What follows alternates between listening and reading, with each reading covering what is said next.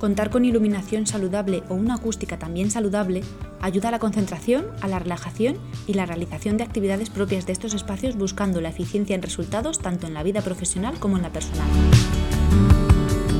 Es tanto mi compromiso con la mejora de los espacios de trabajo que, de nuevo, vengo a dar visibilidad a la creciente necesidad de mejora que muchos precisan. Estás escuchando con G de Geo, un programa que acerca conceptos de energías renovables, eficiencia energética y toda la parte de la ingeniería orientada al cuidado del planeta. Un podcast ofrecido por la red Podcastidae. La necesidad de cambios para la mejora en salud genera la necesidad de nuevos expertos o por lo menos de reinvención de algunas profesiones. Hoy me acompaña en Conge de Andrea Moreno Braña, Andrea es arquitecta de la Facultad de Arquitectura y Urbanismo de la Universidad Central de Venezuela, especialista en espacios saludables integrales y cuenta con formación en geología y salud ambiental.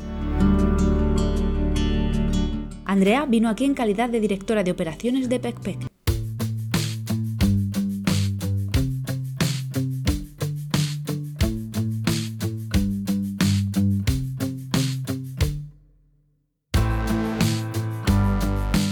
Pero ¿quiénes son esta gente de PECPEC? PECPEC es una empresa granadina que apuesta por la salud en los espacios. Se gestó a partir de Ventorum Service, un grupo que en origen se dedicaba a la remodelación de espacios en cruceros y resorts. Para todos, el 2020 fue un año de cambios y reinvenciones, y PECPEC llevó un paso más allá la salud y el confort en los espacios, centrándose en aquellos donde tantas horas pasamos, la oficina. Tenía curiosidad por la particularidad del nombre que resultó ser todo un juego creativo con unas bonitas opciones de simetría que les permite transmitir la frescura que les caracteriza. Presumen así que PECPEC es fruto de todo el esfuerzo realizado previamente por la empresa matriz, de donde rescatan el proceso de remodelación de espacios, sumado a una necesidad de poner en valor la salud, un mensaje muy compartido en esta pandemia. Con un nombre ingenioso y un equipo comprometido con la filosofía, PECPEC busca mejorar los niveles de bienestar y confort, sin olvidar como buena bandera de la arquitectura la estética y el diseño. Como ya he introducido, estos factores de configuración en los espacios de trabajo afectan en mayor o menor medida a la salud de los trabajadores y también a los resultados de nuestro desempeño. Le pregunté a Andrea si en PECPEC cuentan con algún tipo de estudio de rendimiento u optimización de recursos o beneficios generales que la adecuación de estos aspectos aportan a una empresa. Sí, claro. Nosotros tenemos estudios hechos sobre los espacios saludables y su relación directa con la productividad. Y es que este tema es de gran actualidad y por eso se están realizando tantos estudios en diferentes niveles. Incluso hace poco la legislación europea de la salud laboral y el medio ambiente estableció que los empresarios deberían garantizar la vigilancia específica de la salud en sus empresas, así como también deberían informar, formar, consultar y hacer participar a todos los miembros de ellas para que estén al tanto de las evaluaciones de riesgo que se hagan. Por ejemplo, un estudio bastante interesante es el de la Red Europea de Promoción de la Salud en el Trabajo, que dice que por cada euro invertido en la salud y el bienestar de los trabajadores se genera un retorno medio de 6 euros. También, según las últimas investigaciones sobre los sistemas de climatización, se ha notado que las características de estos en los edificios son algunos de los causantes de los síntomas que padecen las personas con el síndrome del edificio enfermo, que es un tema que tú has tocado aquí en tu podcast. Y bueno, también se tienen datos sobre la percepción de los trabajadores y cómo repercute un espacio que no es saludable en su rendimiento. Por ejemplo, ellos reconocen que les provoca ansiedad una zona de trabajo que es muy ruidosa el 13% de las personas que visitan un espacio que está mal acondicionado acústicamente, por lo general, no vuelven a repetir este espacio.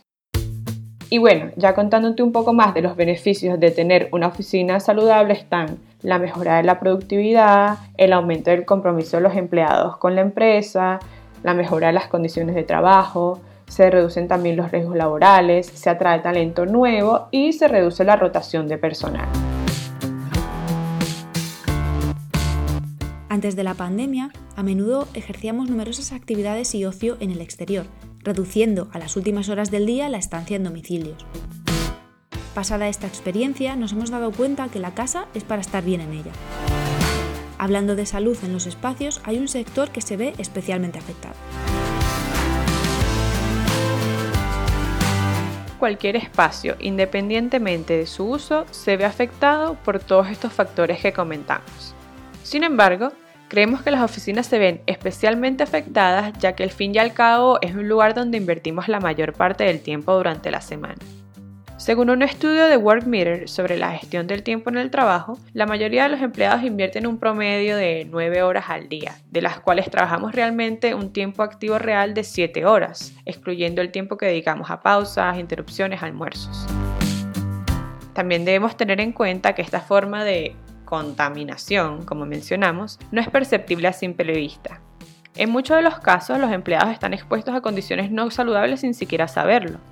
Estas condiciones poco saludables pueden estar en cosas tan sencillas como, por ejemplo, una iluminación inadecuada por una entrada excesiva de luz natural o una deficiente luz artificial, un sistema de ventilación que no cuente con una renovación de aire apropiado del espacio interior, un mobiliario no diseñado para el uso de 8 horas consecutivas que garantice la ergonomía y muchos otros factores más especializados como por ejemplo la cantidad de partículas finas en el aire, la radiación que generan los aparatos eléctricos o incluso la temperatura y humedad dentro del espacio.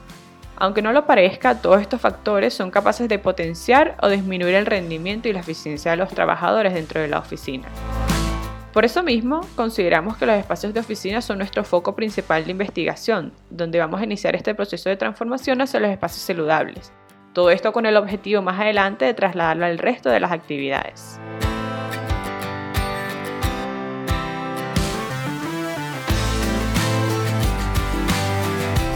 La recomendación bloguera en Con